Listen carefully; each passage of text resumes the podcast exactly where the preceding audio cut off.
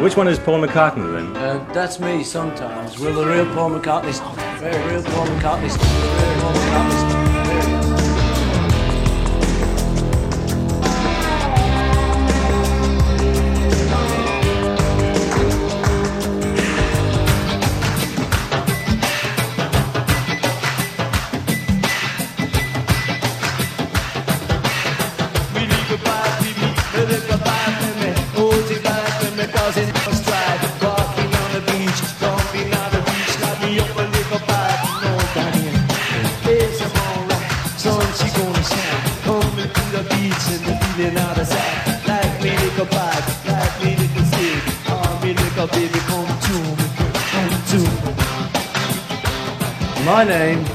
Joe English, and I was born in Liverpool.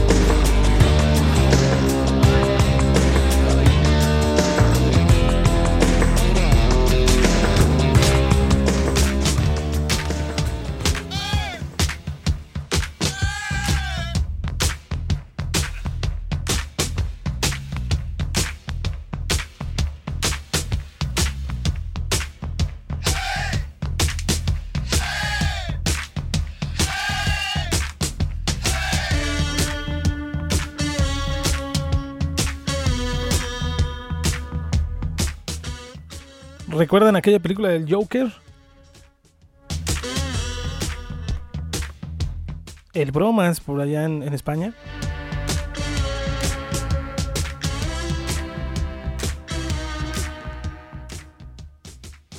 Pues así estoy yo, feliz nuevamente de regresar a los micrófonos aquí en Colectivo Sputnik, a este programa tan lindo llamado Whippets, un programa dedicado a Paul McCartney. Y después de un mes de no tener programas, eh, creo que lo había dicho en Radio Border, en, en, Rock Show, ese programa que usted puede escuchar todos los sábados en las plataformas de Radio Border, está en Spotify, en Apple Podcasts, eh, en Anchor también creo que por ahí está, en iVoox. Pues bueno, ustedes sigan Radio Border en Facebook, Twitter, Instagram. Y ahí está todos los programas que hacen nuestros amigos desde la Argentina y que es donde nosotros estamos, bueno, yo estoy participando, soy parte de ese trío del infierno que es Rock Show, un programa también macarniano que ya lleva muchísimos programas, ya, está cerca de cumplir el año, en junio, si no mal recuerdo, estaba por cumplir su primer aniversario con, con programas y pues bueno, lo había estado platicando, padecí los efectos del COVID por primera vez, después de dos años de pandemia, pues me tenía que tocar y me dio bastante fuerte. Así es que, pues bueno, ¿qué, recomendó el doctor Robert? Pues recomendó mucho descanso, mucho relajamiento y aunque no quisiera, ¿eh? la verdad es que eh, por más cuidados que he tenido de cubrebocas, gel antibacterial, sana distancia y todo eso, pues bueno, me terminó dando.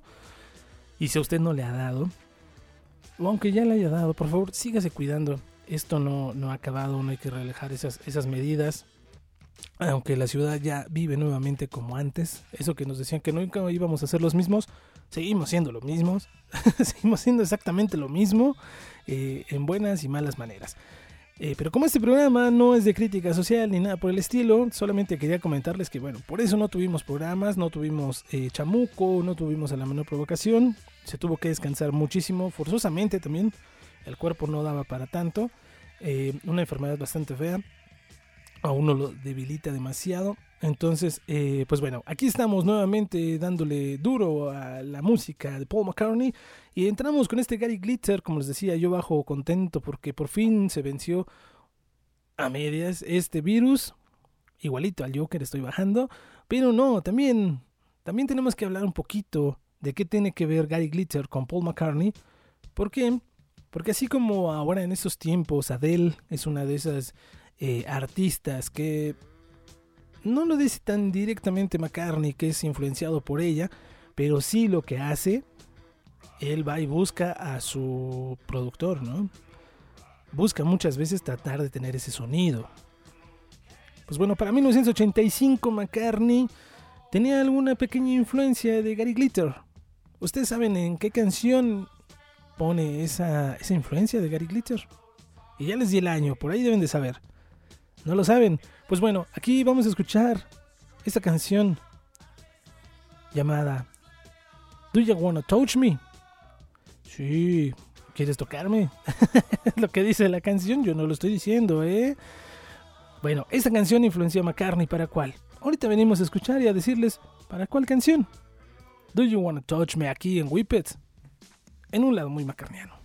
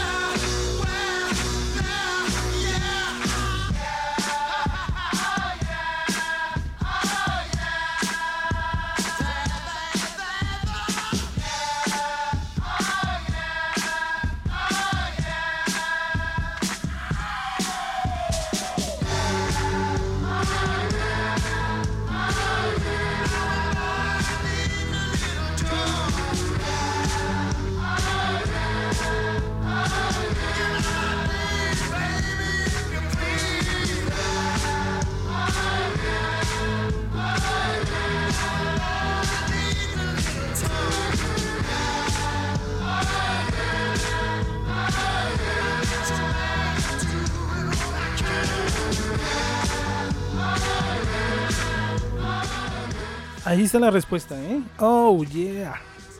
Oh, yeah. ¿Saben cuál es? Por favor, díganme que sí saben cuál es. Deben de saberla. Pues bueno, esa canción a la que me refiero es nada más y nada menos que Press. Sí, Press, el... Digamos que la canción que le da título a ese disco Press to Play y que decía McCartney, que de hecho el solo de ese tema, el solo de guitarra lo hace él. Carlos Salomar, recordemos que participa en, el disco, pero solamente tocó parte del arpegio de la guitarra y el, bajo. Muchas veces presumimos o decimos, oh, el bajista Paul McCartney, eh, todas las canciones. Bueno, acá es un eh, electrónico, vamos a decirlo así. El bajo sintetizado por Simon Chamberlain. Ahí McCartney dijo, yo aquí soy el guitarrista y la voy a tocar así. Y una de las líneas más eh, recordadas de este gran tema de, Paul McCartney, de, este disco de Press to Play, pues esa, es esa parte donde dice eh, Oklahoma, never like this, never like this. Y esas ambigüedades de McCartney, ¿no? ¿Qué dice? ¿Quién sabe? Él tira líneas por tirarlas y esto pasa con esta, con esta línea, ¿no? De Oklahoma nunca fue así. Decía McCartney, esto puede significar lo que tú quieres que signifique. Podría haber también dicho Liverpool nunca fue así. Pero no sonaría igual, ¿no? Liverpool, there's never like this, no. Oklahoma, it's never like this. ahí es donde encaja. Dice McCartney que él comenzó a hacer la canción, se le ocurrió esta línea y muchas veces lo hace con sus canciones, no tira líneas así por, porque encajen en la línea melódica de la, de la vocal, pero esta por más que intentó reescribirla, pues bueno, sintió que, desentonaba al cambiarla. Era perfecta, tenía que quedar ahí. Entonces ahí, ahí entra esta canción. Y esa parte de eh, Right There, That's It, es esto.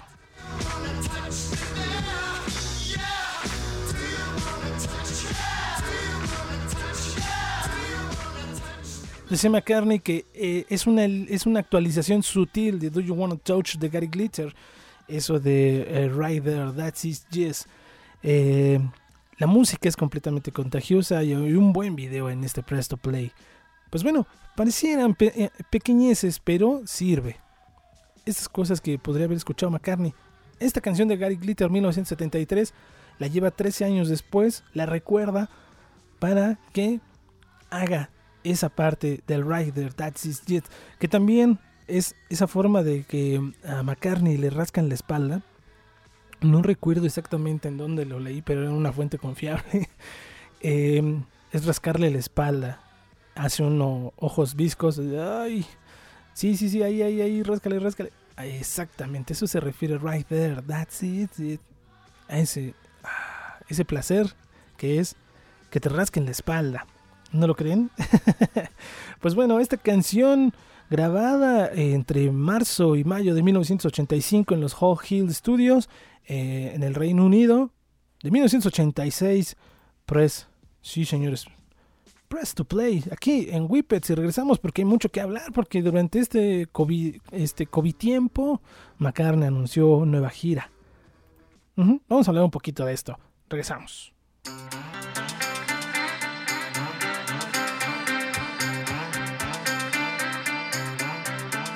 C'est one, c'est two, c'est three.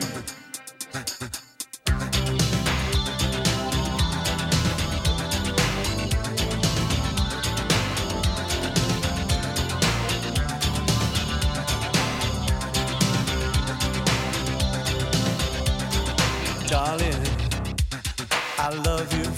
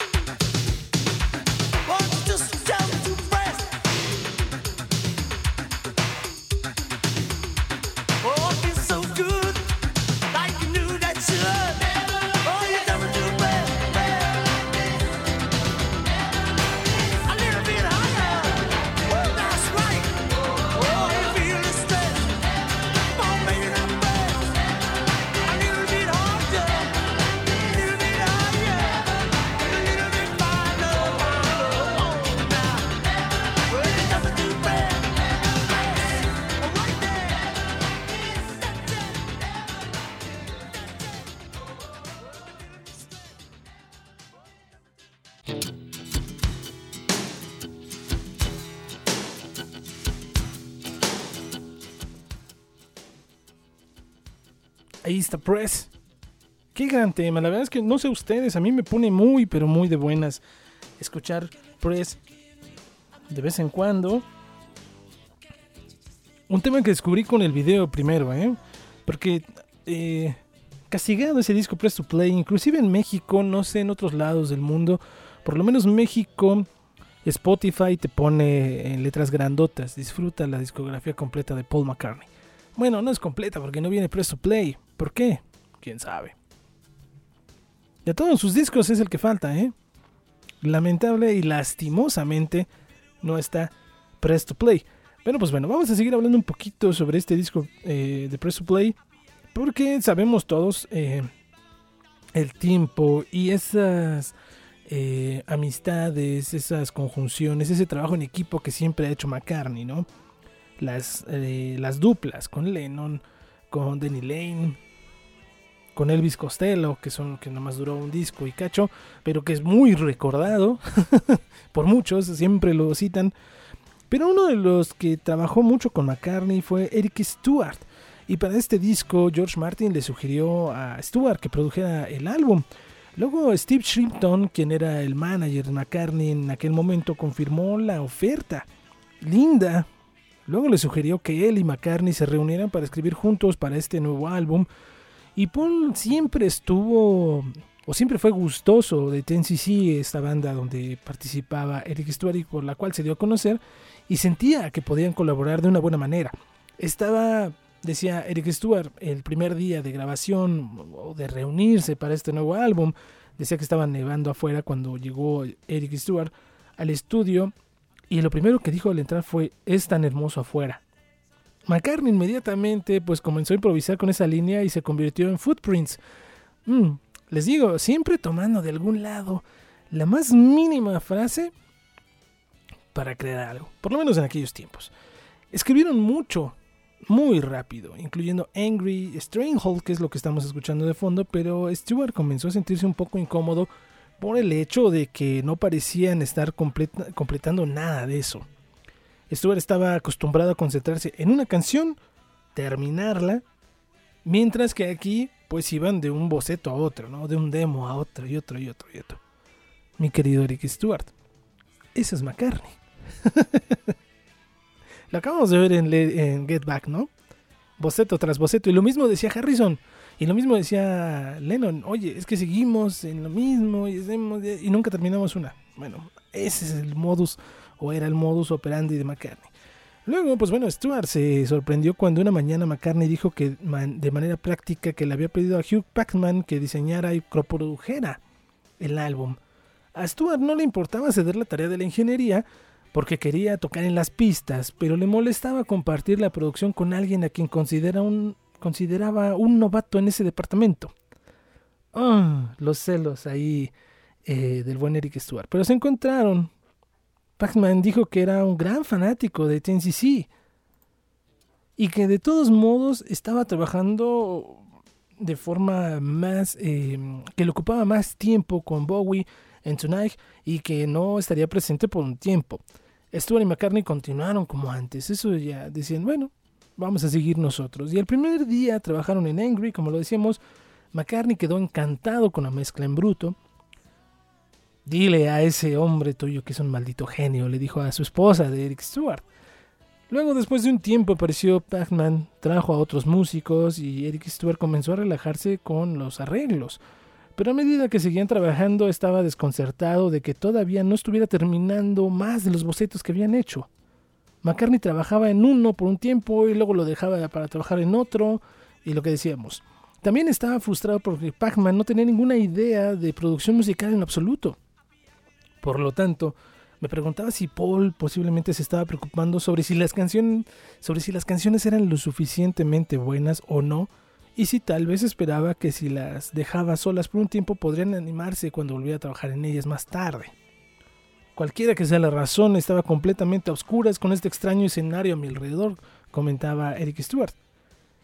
El otro problema era que Stewart y su esposa disfrutaban de la amistad de Paul y Linda y no quería que esto se interpusiera en esa, en esa relación.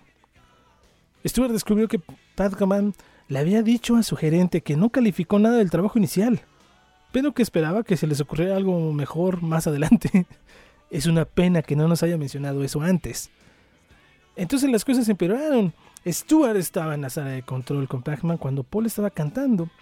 Stuart le pidió a Pac-Man que hiciera que Paul volviera a cantar un verso. Pac-Man presionó el botón de intercomunicación y dijo sarcásticamente: Haz ese verso otra vez. Dice Eric que no le gusta. Stuart furioso. Llamó a Paul, tuvieron una junta en privado y pues bueno, Paul al ver esta situación tan eh, ojo, color de hormiga, como decimos en México, pues bueno, cancela ese día de grabaciones, esperando que todo se calmara.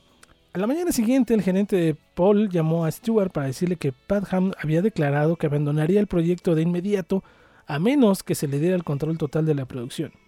A Stewart le dolió descubrir esto. Difícil, muy, difícil, ¿no?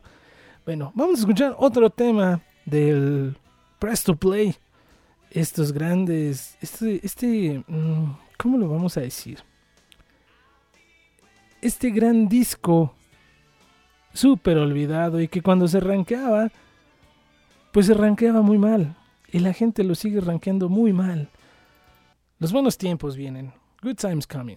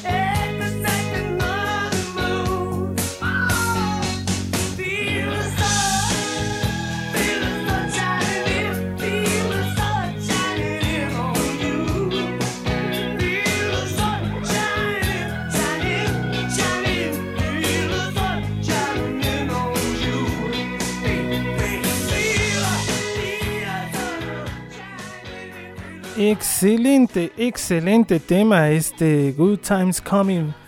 Feel the Song, esto en su, en su versión mix. Muy pocas veces escuchada, muy pocas veces eh, tocada. Más que escuchada, tocada, ¿no? Y son de esos mil, 1232 versiones que tenemos de, de Press. Eh, y que siempre hay que disfrutarlas. Y es bueno regresar a esos, a esos momentos. Y les decía que el gerente de Paul le llamó a Stuart para decirle que Pacman había declarado que abandonaría el proyecto de inmediato, a menos que se le diera el control total de la producción. Stuart se sintió eh, decepcionado, dolido, después de descubrir que McCartney había aceptado eh, aquel trato. Se agregó que Stuart era bienvenido a quedarse como músico y corista, pero sin ningún otro aporte. Mm. Eric Stewart sintió que Padham eh, lo había estado culpando por la falta de progreso en lugar de presionar a Paul para que tuviera el coraje de sus convicciones y comenzara a terminar las canciones. También concluyó que Paul no había querido que él produjera, sino que simplemente había estado de acuerdo con George Martin y su gerente cuando se lo sugirieron. Stewart volvió a tocar en las pistas, pero se desconcertó cuando Padham volvió a grabar las pistas de Angry, y en general lo ignoró. Finalmente llamó a Paul y le explicó lo incómodo que se sentía y dijo que probablemente era mejor que se fuera. Paul simplemente dijo, ok, está bien, y el teléfono se cortó. Linda llamó esa noche para disculparse y esperar que la amistad que tenían se mantuviera. Ah, momentos, momentos raros, ¿no? De, de McCartney. Y este disco que como les decía en un inicio es tan amado, tan querido, tan de culto, eh, tan criticado.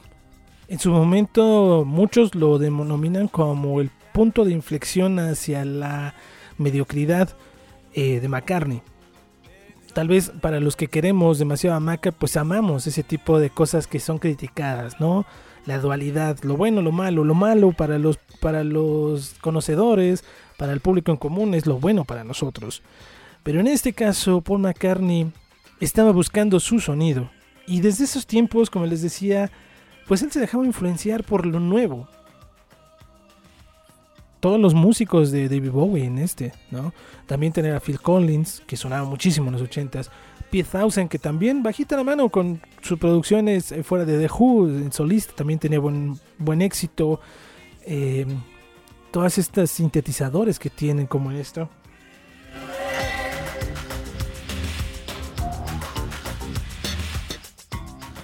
Y Eric Stuart era muy diferente en su sonido, ¿no?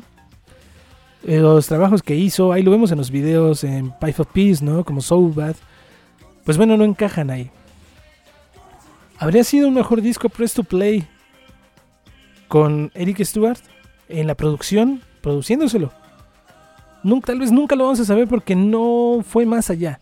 Lo vemos en, la película de Give My Regards to Broad Street, trabajó un poco en Toho of War, trabajó en Pipe of Peace, grandes discos de McCartney, Toho War y Pipe of Peace de los mejores de su carrera, pero que tanto él trabajó y compuso dentro de él. Con pues por ahí tuvo un One Hit Wonder, pero después nada. Quién sabe, el tiempo lo. Nunca lo vamos a saber, ¿no? Porque no se hizo más allá, como dicen. todavía Angry, que venía en bruto con él, pues se terminó quedando ahí. Y ojalá a McCartney le prestara un poquito de ganas a este disco y nos entregara todos esos rogue mixes, esos demos, eh, para que lo conozcamos un poco más como hubiera sonado, ¿no? Uno de los temas grandiosos grabados y que no se utilizan para esto. Que Tensi sí se lo llevó.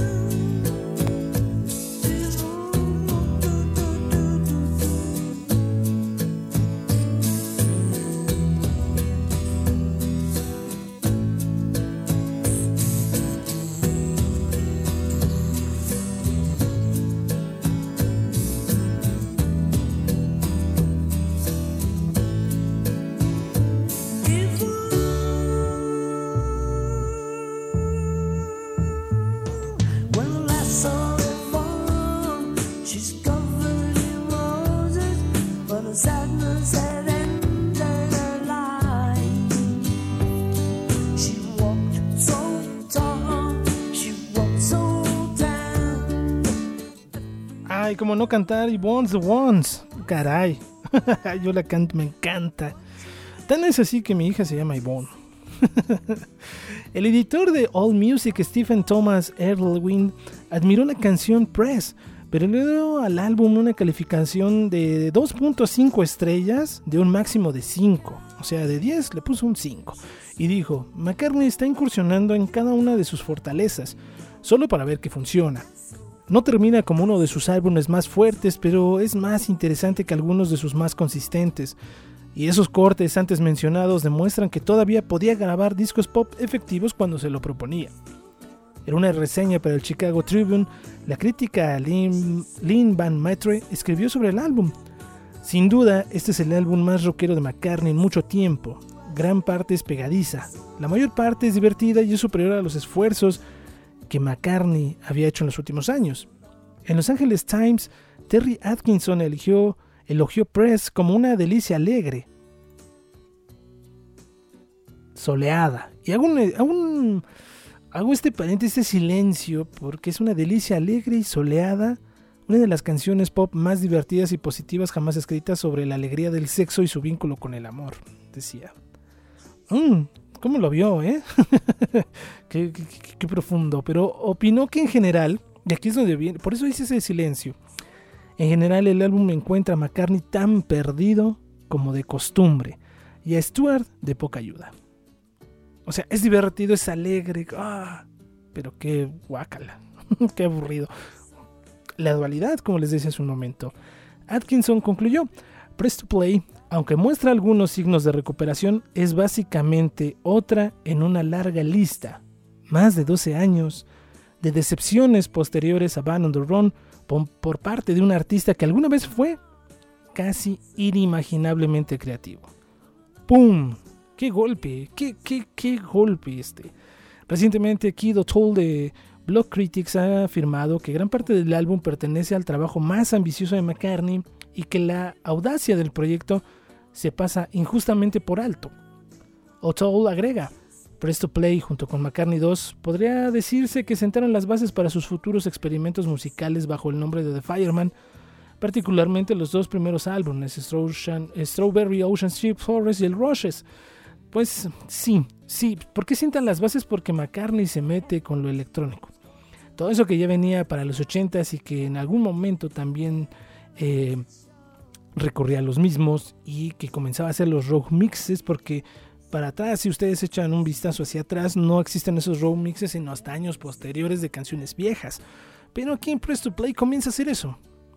¿No? Canciones un poco más para la discoteca, eh, para los videos. Mm. Y estas, como Bones the Ones, pues salen de ese formato, ¿no? Y aquí es donde McCartney, pues sí, se arriesga. Se arriesga muchísimo. Pero bueno, ¿qué le vamos a hacer? Es un disco, como les digo, amado, odiado, odiado por los que no son gustosos de McCartney y amado por los que somos gustosos de McCartney. ¿Cierto o no es cierto?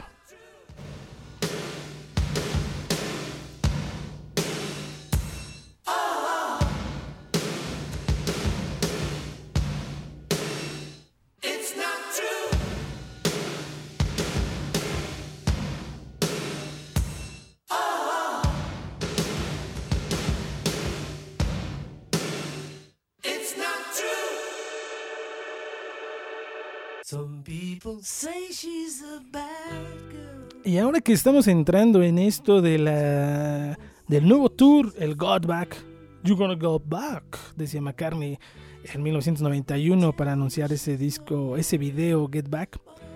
Eh, pues este disco Presto Play sin canciones en vivo.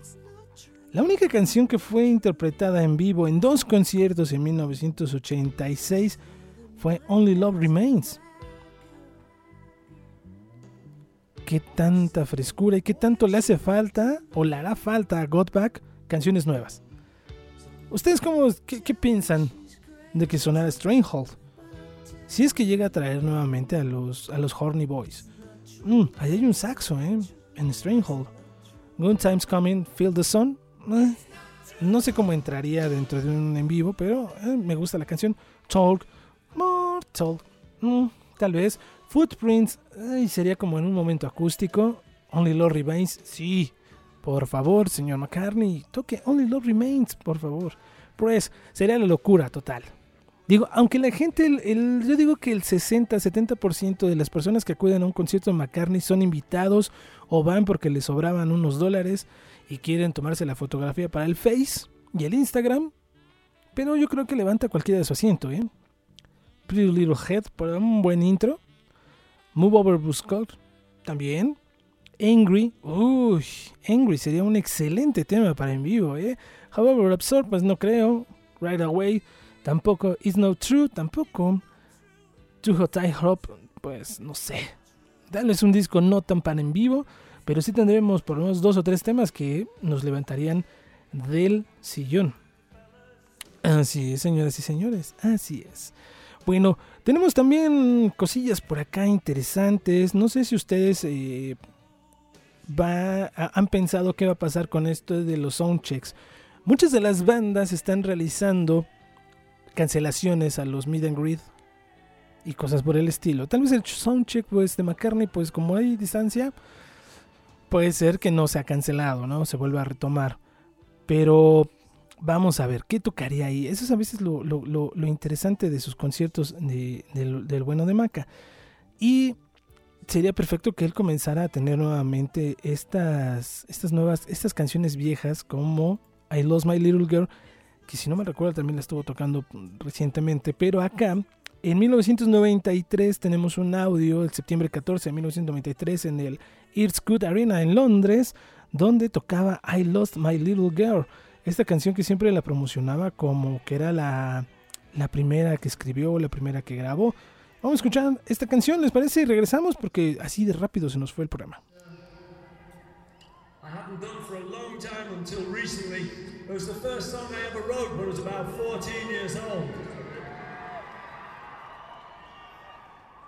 And uh,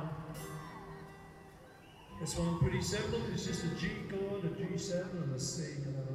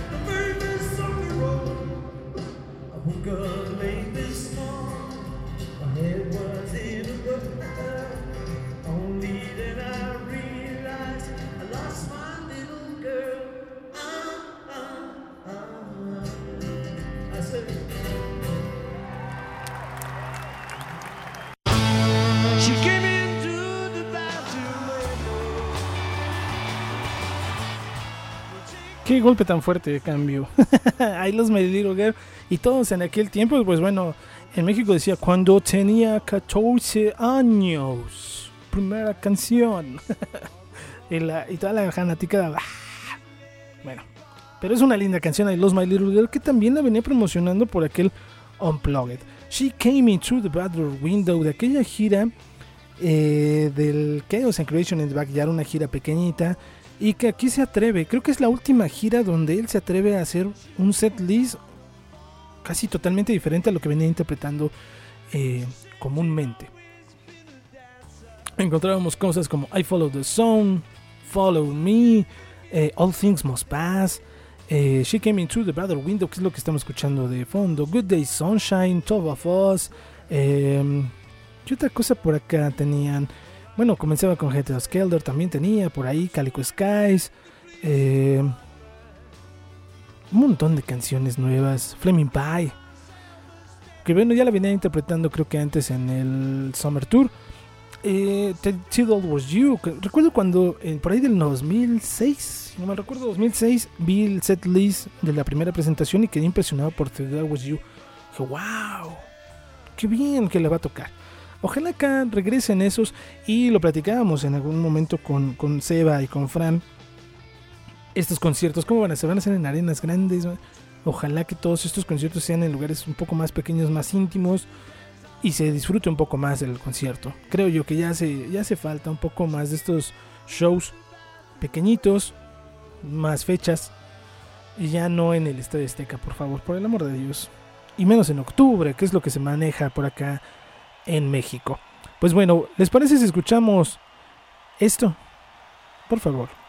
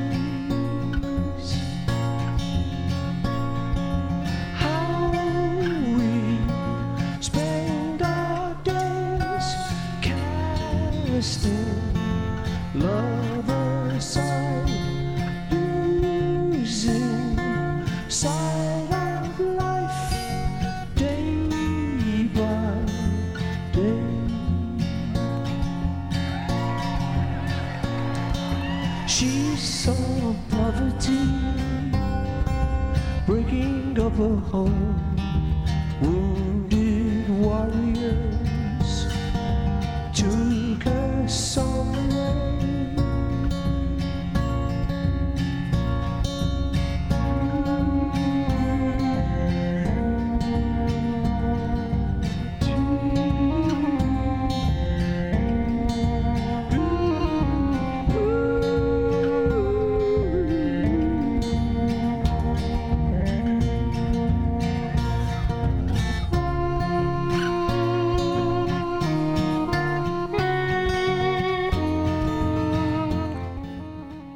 esas entrevistas que le hacen a McCartney sobre quién es Jerry Wren, quién es Jenny Wren, Jenny Wren, eh, decía, pues bueno, puede ser cualquiera.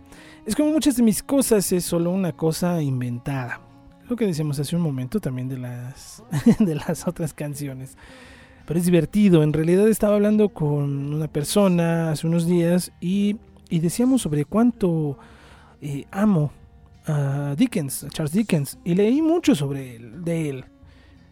Eh, ella estaba hablando de eso por diferentes razones, y esta persona dijo, ah, Jenny Wren, Our Mutual Friend, que es un personaje en el libro de Dickens, Our Mutual Friend. Y es una niña realmente genial, que es algo mágica, que ve lo bueno en las cosas, y creo que inconsistentemente eso me recordó de dónde lo obtuve. Creo que para mí solo tenía algo que ver con Blackbird, un rey- reyesuelo. Un reyesuelo es uno de los pájaros favoritos, un pajarito inglés. Es el pájaro inglés más pequeño y siempre me siento un poco privilegiado de ver un reyesuelo porque son muy tímidos. Y eso lo... ah. Así que una combinación de todo eso. Es eh, un pájaro favorito para mí. Y luego, en lugar de convertirlo en un pájaro nuevamente como Blackbird, solo que más definitivamente esta vez lo convertí en una mujer, una niña. Así que fue divertido hacerlo. Así es que Jenny, Jenny Wren pues es una niña que viene del libro Our Mutual Friend de Charles Dickens. Mm, buenos datos, ¿no lo creen ustedes? Ojalá que sí lo vean así. Eso sería un buen tema. Y dentro de esa misma... Eso sería dentro del set acústico. Y dentro de ese set acústico es también, no sé ustedes, de lo más reciente de McCartney. ¿Qué les parecería escuchar esto?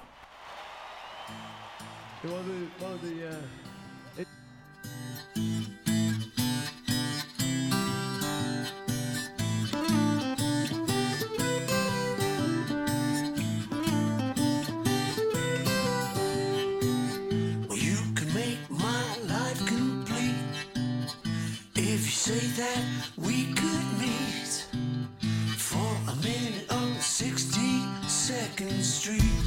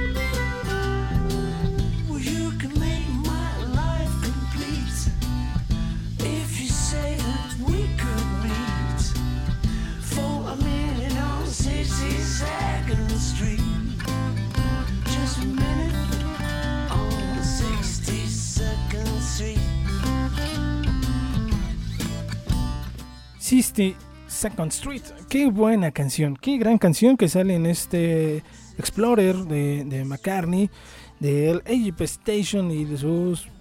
No, se queda corto al lado de McCartney 3. sus tres o cuatro versiones que tuvimos de este Egypt Station. Y quiero, ya estamos llegando a la parte final de este programa de The Whippets, pero eso de Got Back. ¿Qué onda con Got Back? ¿Qué tanto va a explotar Get Back, Let It Be, Paul McCartney?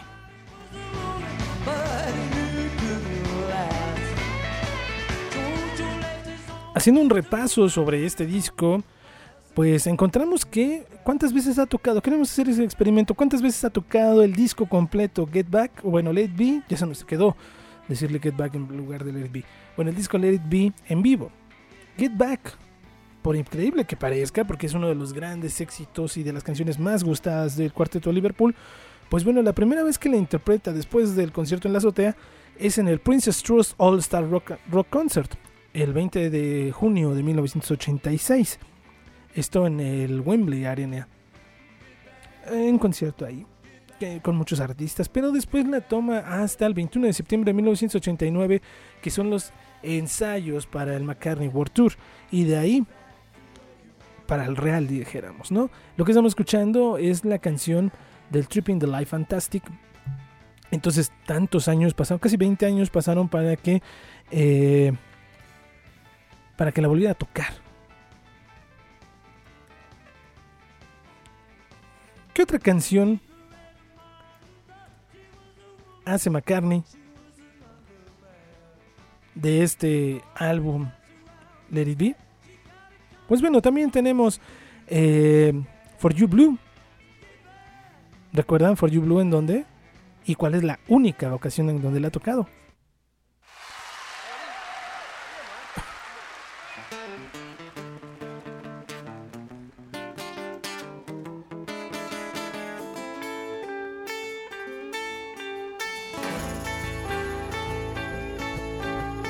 Because you're sweet, lovely girl. I love you. Because you're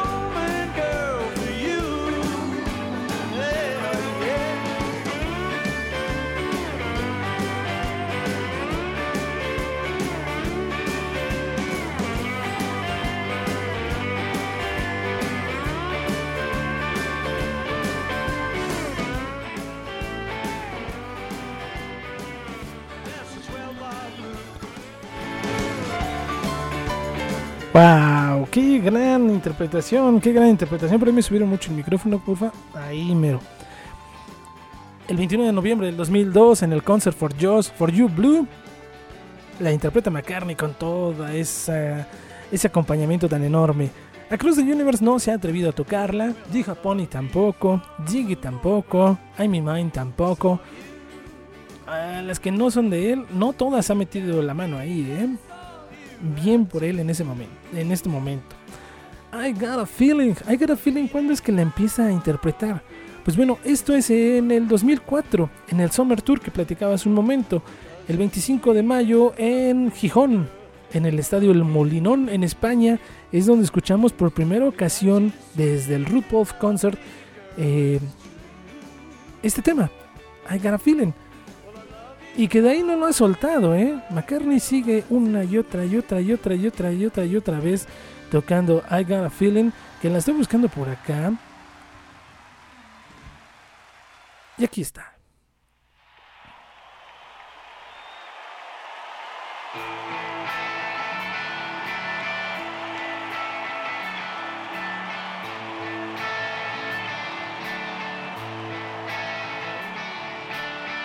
I've got a feeling, a feeling deep inside.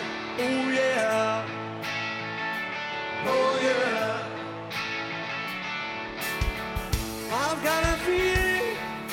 Oh oh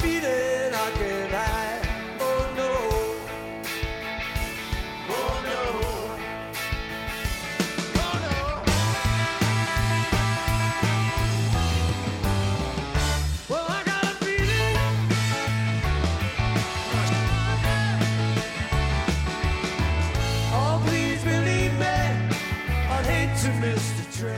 I Got a Feeling. Sí. Pero acá la estamos escuchando del Good Evening New York City del 2009, que es donde se, se lanza ya en una versión oficial en vivo. ¿Qué otra canción ha interpretado McCartney? Pues bueno, Let It Be, que no es interpretada en el RuPaul Concert. Y la primera vez que es interpretada en vivo es en el Royal Court Theatre en Liverpool el 23 de noviembre de 1979 con los Wings, aquella última gira que estarían haciendo. Y es eh, 10 años después viene a interpretarla, ¿no? Porque ni en la gira tan famosa, tan exitosa de Wings, esa de Wings Over America, Wings Over Europe, la interpretaba, ¿no? Pero acá ya le echaba mano.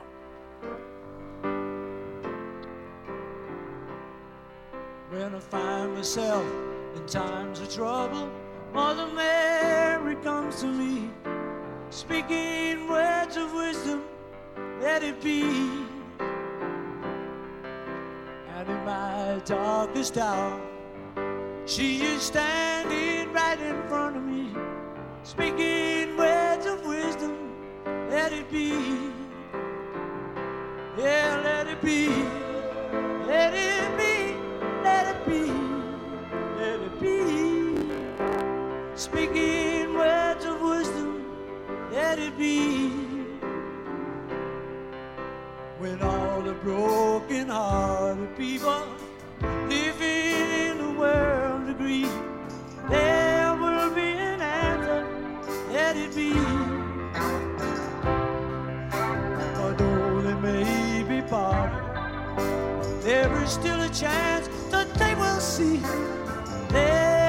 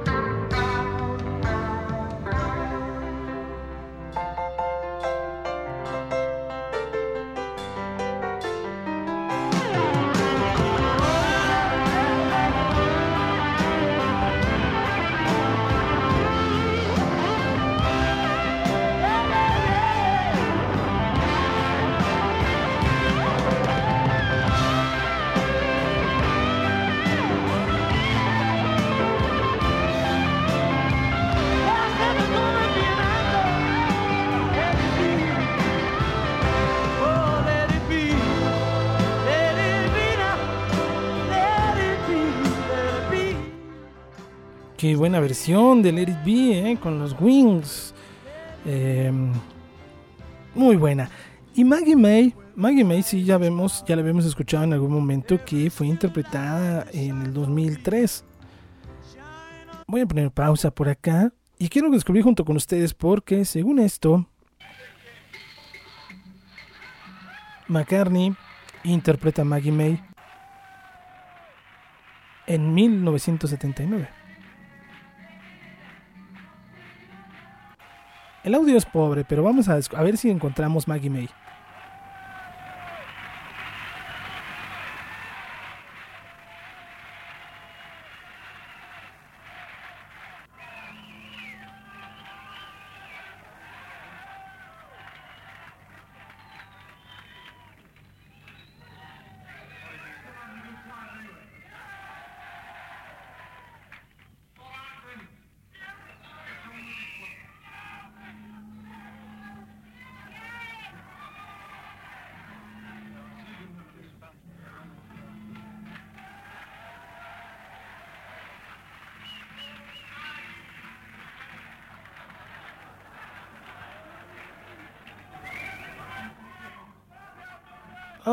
Ahí está Maggie May, ¿la escucharon? El 28 de, de noviembre de 1979 en Manchester. Un extracto pequeñito, va a decir usted, eh, me estás timando, ¿qué te pasa? No, no, no, no estamos timando a nadie. Pero ahí es donde la, eh, o sea, queda ese registro, ¿se imaginan?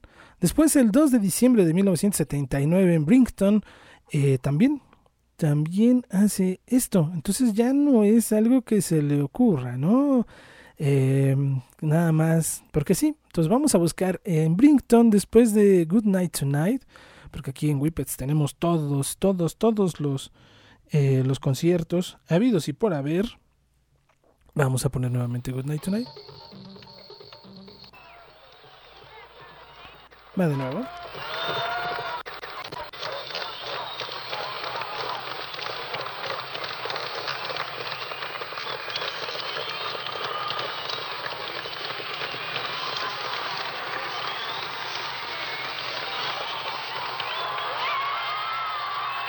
Solamente gritos.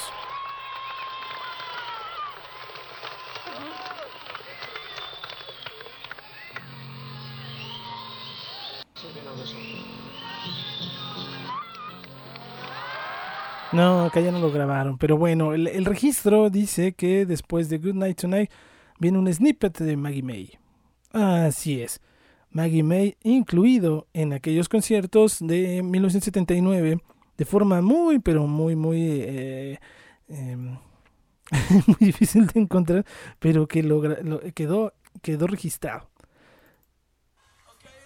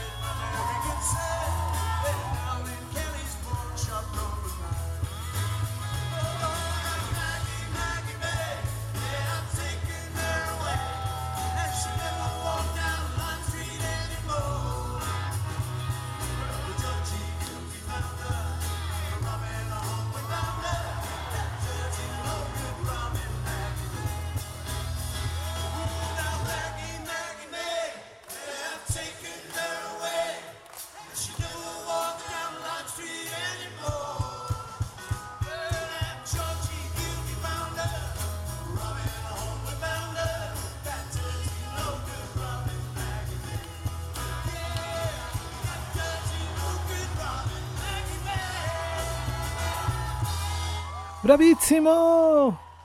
¡Wow! La piel de gallina, señoras y señores. Maggie May. ¡Wow! ¡Wow! ¡Wow! Y otro, la primera vez que se toca después del Rupov Concert. El que sigue de las 909.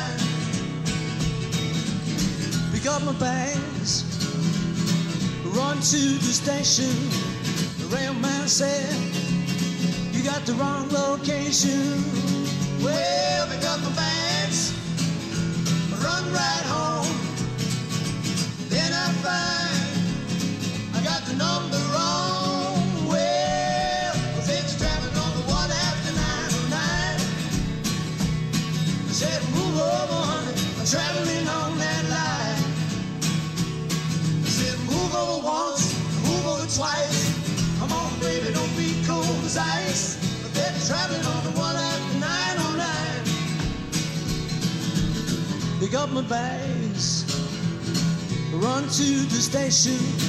The railman said, You got the wrong location.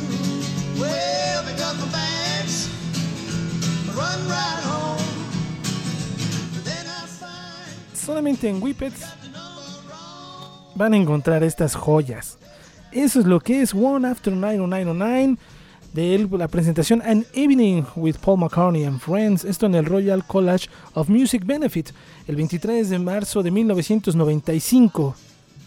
Mm, 23 de marzo de 1925, estamos a días de cumplir 27 años, 27 años, sí, de, eh, de esta presentación. Y ahí está cantándola con Elvis Costello. Fue la primera vez que la interpreta después del concierto en la azotea. Posteriormente se va hasta el 13 de diciembre del 2010 en el Harlem Apollo, eh, donde la comienza eh, a cantar. Y es esta presentación, 13 de diciembre del 2010.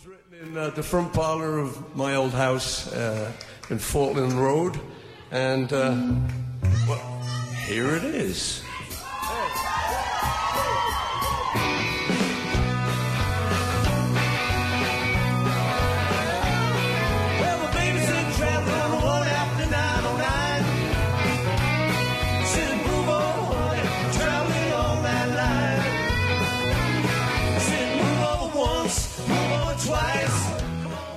Ya acá la comienza a tocar con la banda en el 2010 y suena bien, pero posteriormente la deja, la deja de interpretar porque eh, se incluye en 4, 2, 6 ocasiones en el 2010, 3 en el 2012, algunas 5 en el 2014. 2015 le agrega un poco más, 2016, 2017, 2018. La última vez que se interpreta 2019 en San José. Esto eh, como parte del Freshen Up en Estados Unidos. Y ya. No ha sido tan, tan interpretada. Otra de las canciones que sí es de las primeras que McCartney toma para su era solista es la siguiente.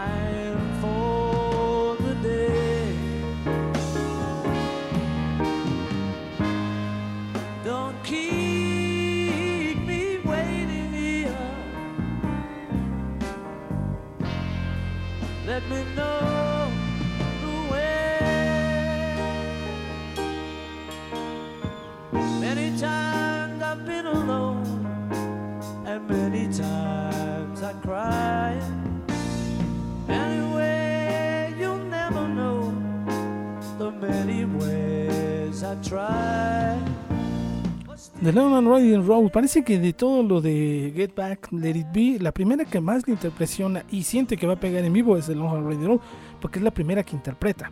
No, si se dan cuenta ustedes con lo que, el ejercicio que estamos realizando. Y no me nos queda una canción, que es Two of Us. Y la primera vez que la interpreta es en Barcelona, en Palau Sant Jordi, eh, en España, un 28 de marzo del 2003. Y de ahí la fue utilizando, sobre todo en el 2010, en el Up and Coming. Después, eh, algunos conciertos esporádicos. Y la última vez que la interpretas en el 2013, en War Show. eh, eh, no sé por qué. Ya no la volvió a tocar. Pero que está Two of Us en vivo.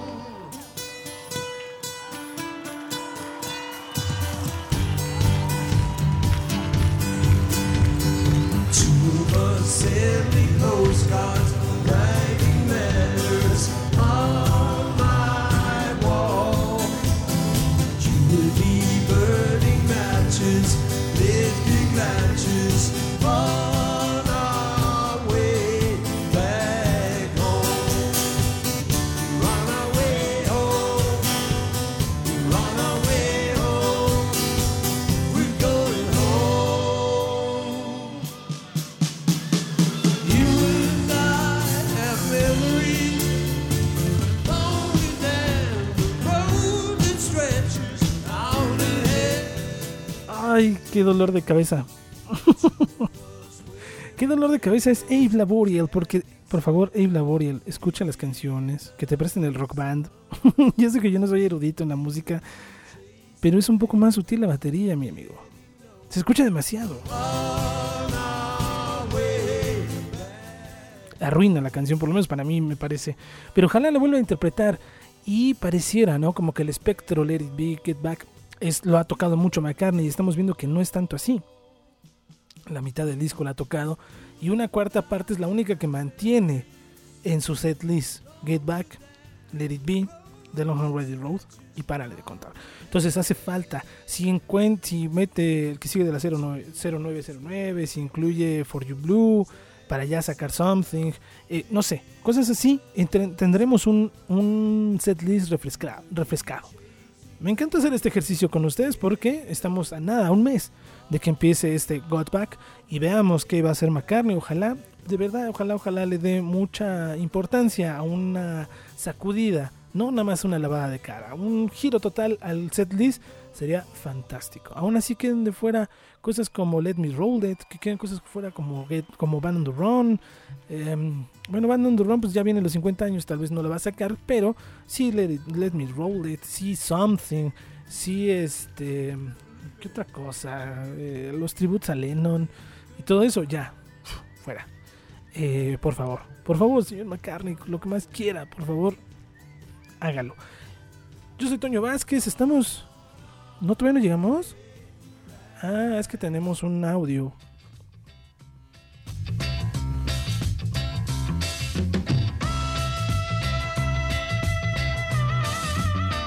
Ahora sí, la producción ya me indicó que ya se acabó este programa.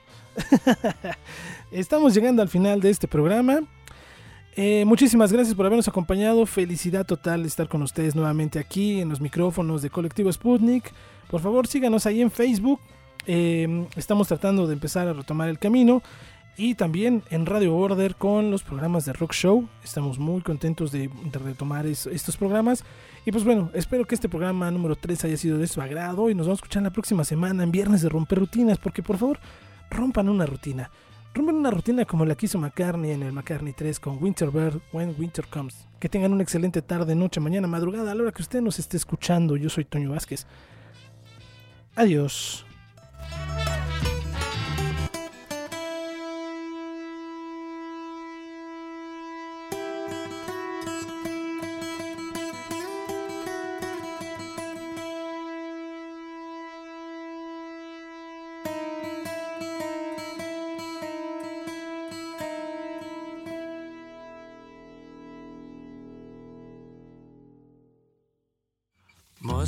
The fence by the acre plot.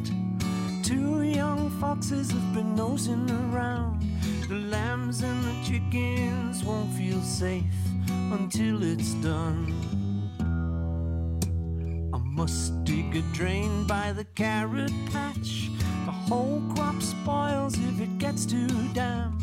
And where will we be with an empty store when winter comes? when winter comes and food is scarce, we'll want our toes to stay indoors.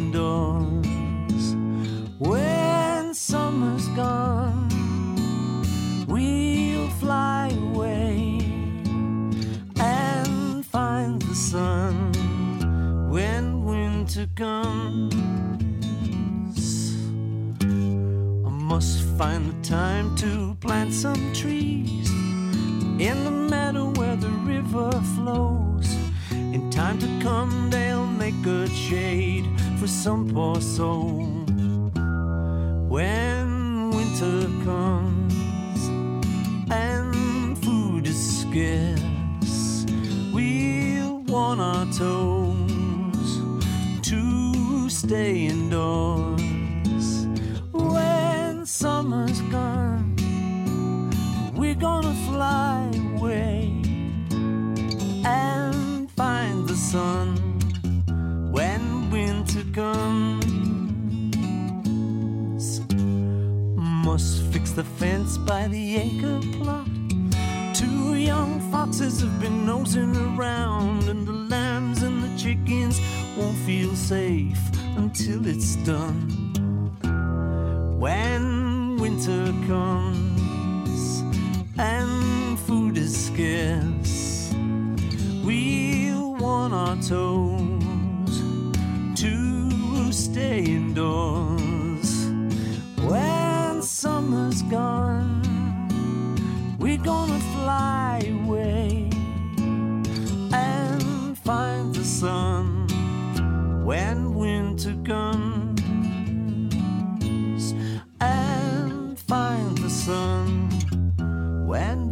and